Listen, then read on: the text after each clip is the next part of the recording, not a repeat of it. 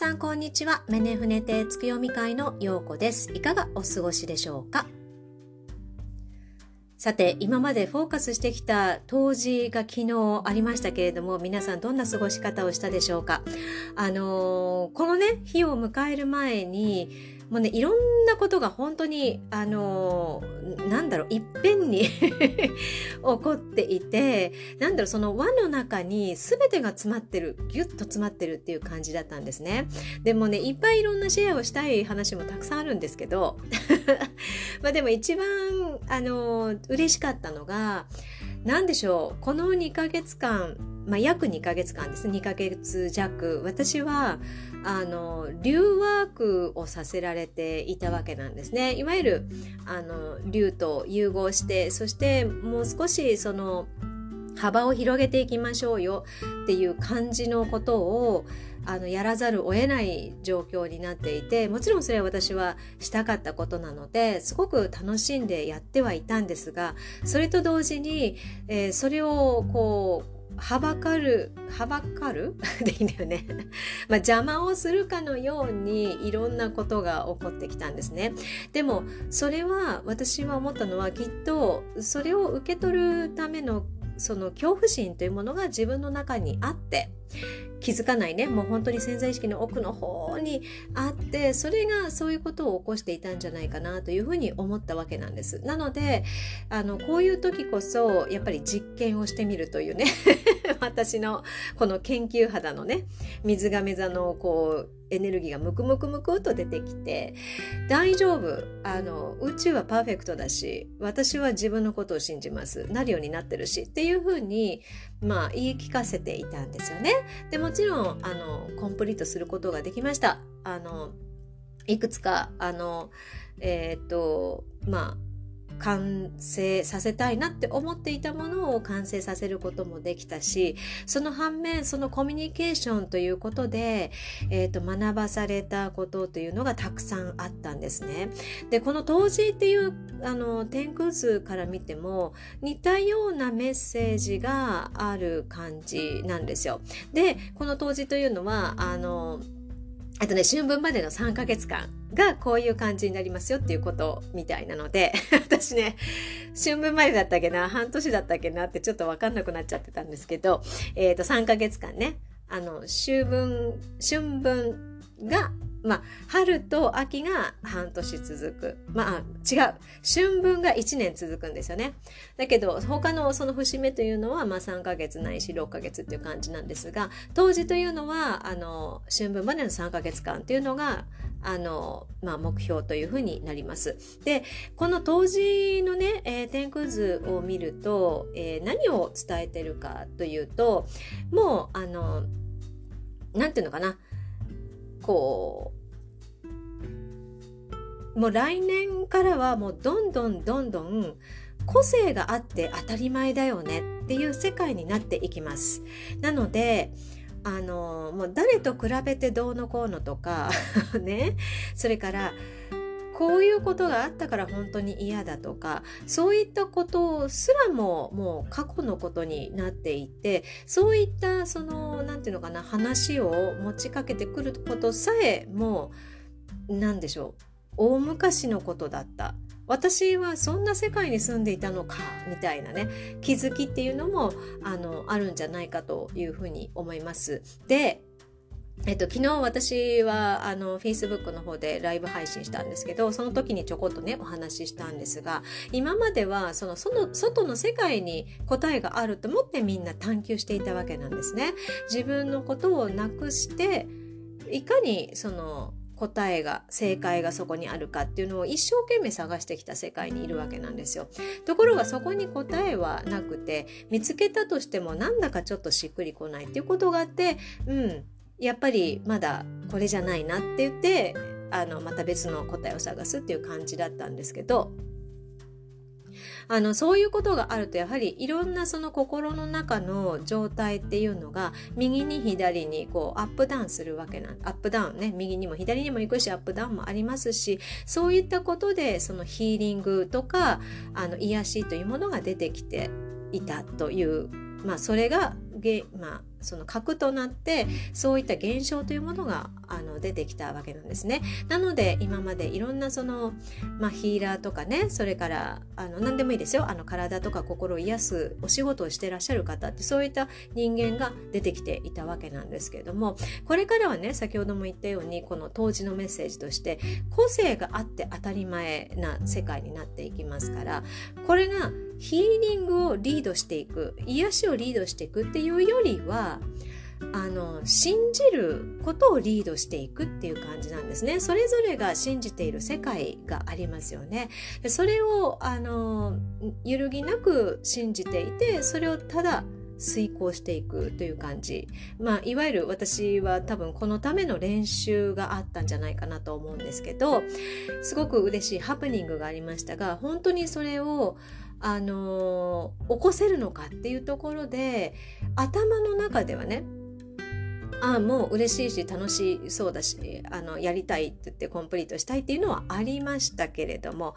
でもやはり邪魔というかねあの危うくそれができないかもしれないという恐怖心に襲襲われているとじゃあこの襲われていたのはどこにあるのかって言ったら自分の心の奥底の方にある やりたいけどやりたくないみたいな 子供みたいなねことこう気持ちがねまだあったわけなんですよ。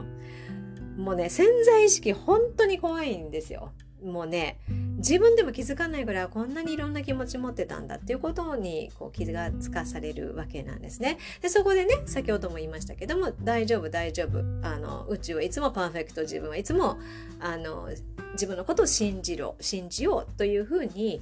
あのまあやって、まあ、こういったねあの当時のメッセージになっていくわけなんですよ。なのでこういうことが皆さんにもこの3ヶ月間っていうのは起こってくると思うんですね。あのやりたいけれどもそういった何か邪魔が入っちゃったりみたいなそのカオスな感じにはなってくると思うんですけどいかにどどっちを信じたいっていうことをまあ宇宙は聞いてくると聞いてきてるというふうに捉えて大丈夫大丈夫あのなるようになってるしそこでできなかったとしてももっといい形で後でできるからっていうふうに自分をね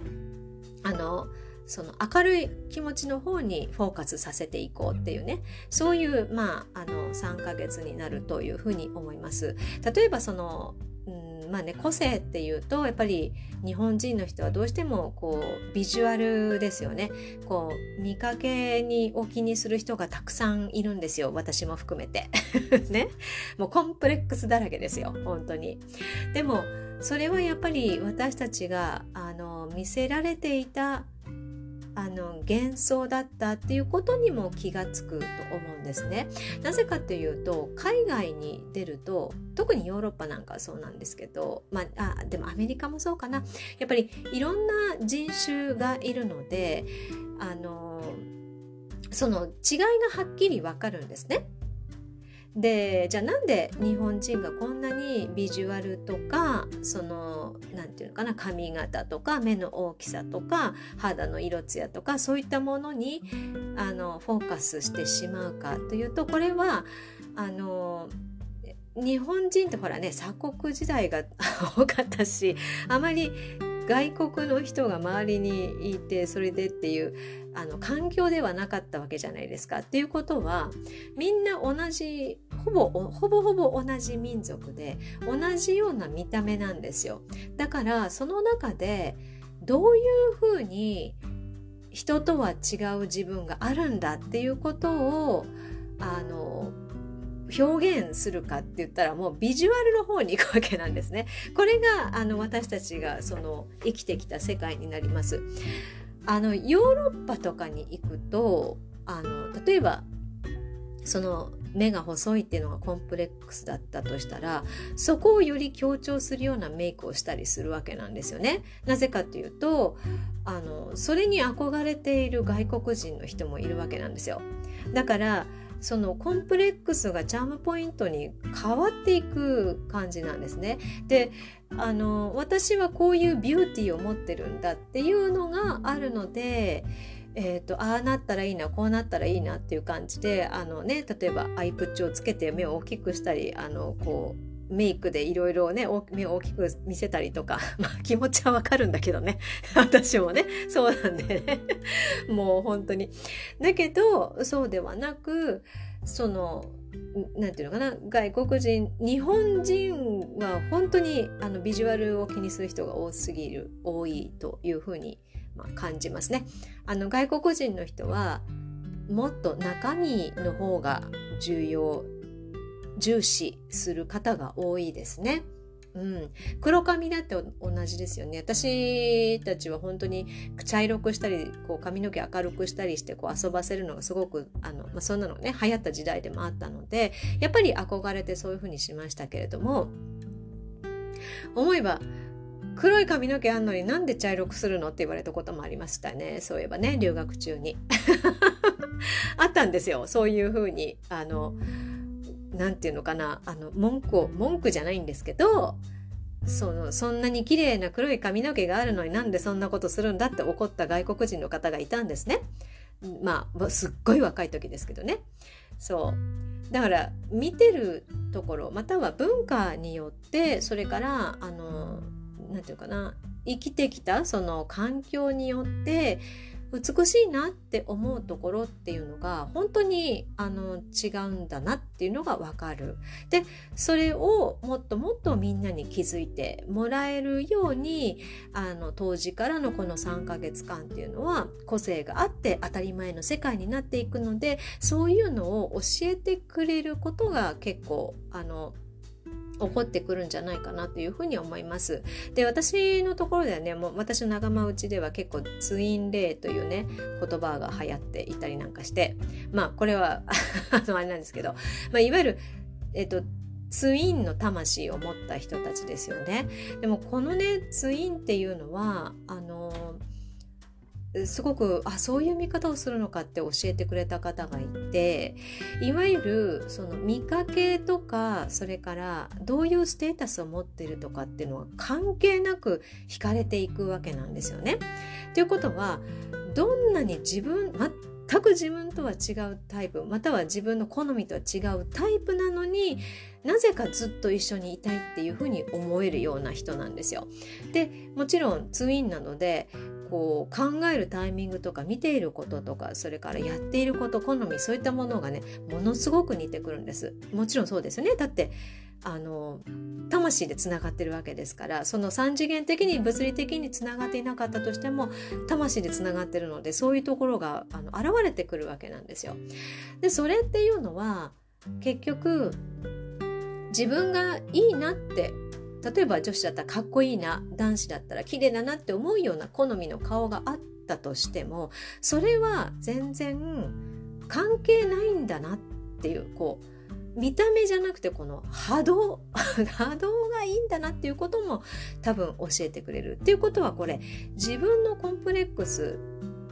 が勝手に自分でとらわれているんじゃないんですかあなたっていう意味で現れる場合もあるわけなんですね。うん、なのでだって相手だってねもっとその理想的なね芸能人素敵な芸能人みたいな人が理想かもしれないけど自分のことをいいと思ってくれてるっていう時点で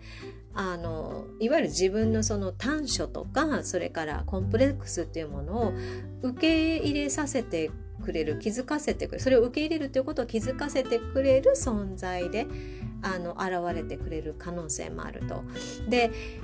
あのー、なんだろう日本の映画とかそれからアメリカのね、えー、映画とかああいったものもそのストーリーそのままを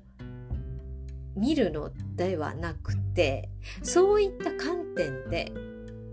ぜひ見てほしいと思います。そうするとこの映画が何に気づいてほしいかっていうことがもっと分かりやすくなるからなんですですね。それこそあの何て言うのかな。いわゆるそのツインが現れるまたは出会ったまたは過去にあったまたはこれから出会うっていうことになった場合それってね無償の愛なんですよ。いわゆる、えっと、あなたと私っていうものを乗り越え乗り越えというか、えー、飛び越えた形の愛の形になるのでそれってやっぱり今の社会に必要じゃないですか？ねあのあそこの民族がこういう性格的なものがあって嫌だとかってそれはでももしかしたらあの情報に踊らされているだけかもしれないですよね。例えば友達で中国人の人がいたり友達でアメリカ人の人がいたりそれからあの、ね、ヨーロッパの人がいたりアジア系の人がいたりしたとしてもあのニュースでやってるようなことを彼らがしているかって言ったらそうではないですよね。あのすごくすごく優しい人たちでもありますよね。なので自分の意識がどこを保っていたいかっていうのもこういったところで教えてくれるというふうに思います。なので、まあ、個性があって当たり前だよねってなんで私たちあんなにいろいろこだわってたんだろうねっていう世界がどんどんどんどん作られていくと思います。でねもう理屈で片付けられるということのね限界を知っていくということなんですよね。もうそれだけじゃ片付けられないでしょうっていうことがだんだんあの目に見えて体験していくと思うんですね。まあもう感じてる人もいると思います。例えばねこの、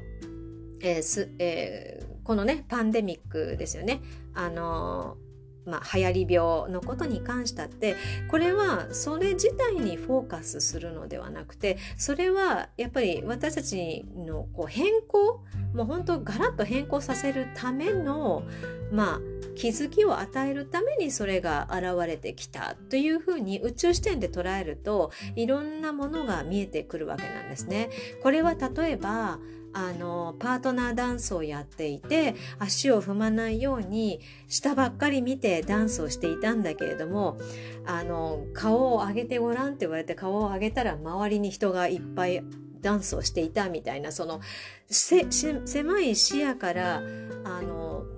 視野がこう広くなっていくようなそういう感じのあの視点になっていくと周りで例えばどういう人が踊ってるのかどういう踊り方をしているのかとかどれだけの人が周りで踊っていたのかっていうことに気がつかせてくれることなんですよ。なので皆さんもこのね、えー、と1年または1年半もうすぐ2年ぐらい経ちますけどこの間にまあ、いろんなことに気がつかされてきたと思います。でそれを受け入れて動き始めていれば、まあ、今後何かあったとしても、まあ、揺るぎのない自分でいてそしてこのねえっ、ー、とごたごたごたごたしている世の中でもいかにそのピースフルに生きている自分がいるかっていうのをまああの何て言うのかな演出って言えばいいのかなね、できるようになっていくと思います。まあ、いわゆる本当のね自分に正直にその生きていくっていうことをしていればまあそういったことにも振り回されなくなっていきますということです。それからあのもう一つちょっと希望の光かなって思うのはあとねいつだっけな夏8月ぐらいだったと思うんですけど8月か9月ぐらいの時だったんですけどあの元 NHK のアナウンサーだった方がポロッとある番組で言ったんですよ。あの朗報がありますと。で、まあ、いろいろある、詳しいことは言えないんですけれども、来年の春ぐらいには、あ、うん、よかったね。よかったねっていう感じになります。なると思いますっていうことをおっしゃっていたんですね。で、それをね、あの、やっぱ先生術を見て話してる人がこの間あの私見た時にあのその先生術上で、まあ、これはねあのまあ、当たる当たらないはちょっと置いておいて、まあ、もしかしたらの話なので、まあ、話半分いわね期待をしないで聞いてください。期待をするとあのそうならない方に行ってしまうので期待をしないで「へえそうなんだ」ぐらいであの、まあ、過ごしていただくと一番本当にそっちの道にそっちのパラレルに行くんじゃないかなと私は思うんですけどあのまあ3月ぐらいには一旦落ち着くでしょうということみたいです。天空図でも。なので、まあそ、そこから先はね、また別のものが出てきちゃったらあれなんだけど、あ、でもこういうこと言わない方がいいね。言うと本当にそうなっちゃうからね。あの、まあ、とにかく、あの、そういうことを落ち着いてもう一旦終了できるんじゃないかな。まあそこから少し安心できるんじゃないかなっていうことも出てくるはずのようです。はい。で、それは、あの、なぜかというと、えっ、と、まあ、そのね、天空上で、えー、書いてある、えっ、とね、東の方に天秤が来てるんですよね。あの、これが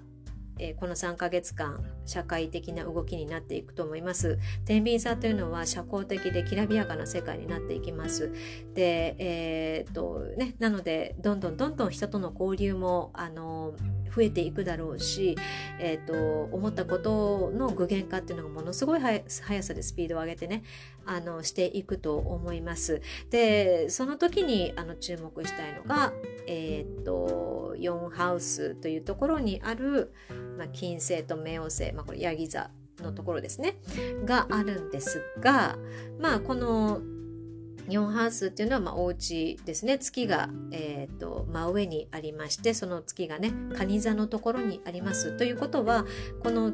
え4ハウスと、まあ、下と上でつながってるわけなんですね。なのですごく影響し合ってるっていうことが分かります。で、えー、じゃあこの蟹座というのは何を示しているかというと安心安定いわゆる心やそれからあの感情の土台になっているものを表しています。それすなわち、えー、家族とか仲間とか自分の家とかそういうところになりますけれどもまあそういったことが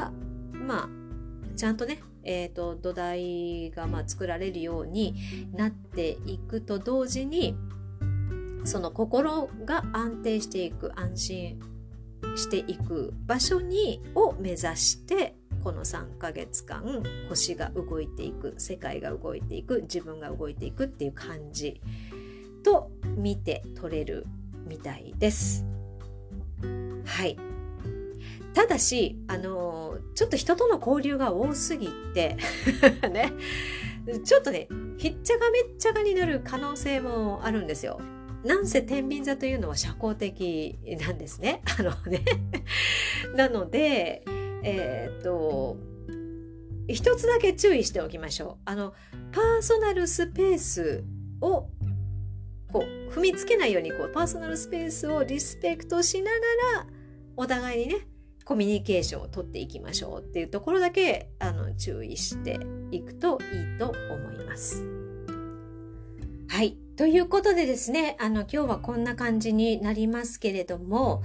えっ、ー、と、来週で今年最後のつく読み会になりますね。で、え、あ、ちょっと待ってよ。ちょっと待ってください。えっとね、私、あ、そうだ、すごい私ね、実は、この、あの、ポッドキャストでやるつく読み会始めたの、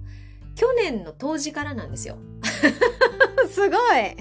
そうだ1年経ちました。ありがとうございます。1周年記念だ。すごい。いや、あの、本当一時どうなるかと思いましたけど、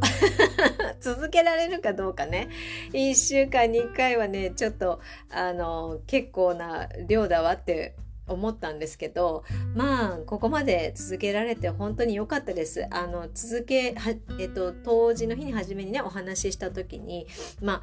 とりあえず頑張って1年やりましょうっていうことでああコンプリートしました私。すごい良かった。あのー、ねあの皆さんのおかげでやっぱりこういうふうに視聴してくださる方もいらっしゃいますしそれから私のねこのあの話をまあ心地よく聞いてくださってるくださっている皆さんのおかげで、えー、なんとか1年できると持つことができました。本当にありがとうございます。ということは、えー、来週の水曜日ですね。が最後で来年 1, か1月からは2年目に入ります。すごい！ちょっと嬉しい。嬉しい。ご褒美が欲しい。何かご褒美自分でやっておこう。ということでえっ、ー、とまああのこんな感じで今日は終わりにしたいと思います。お聴きくださりありがとうございました。また来週ね会いましょうということでさようならじゃあねバイバイ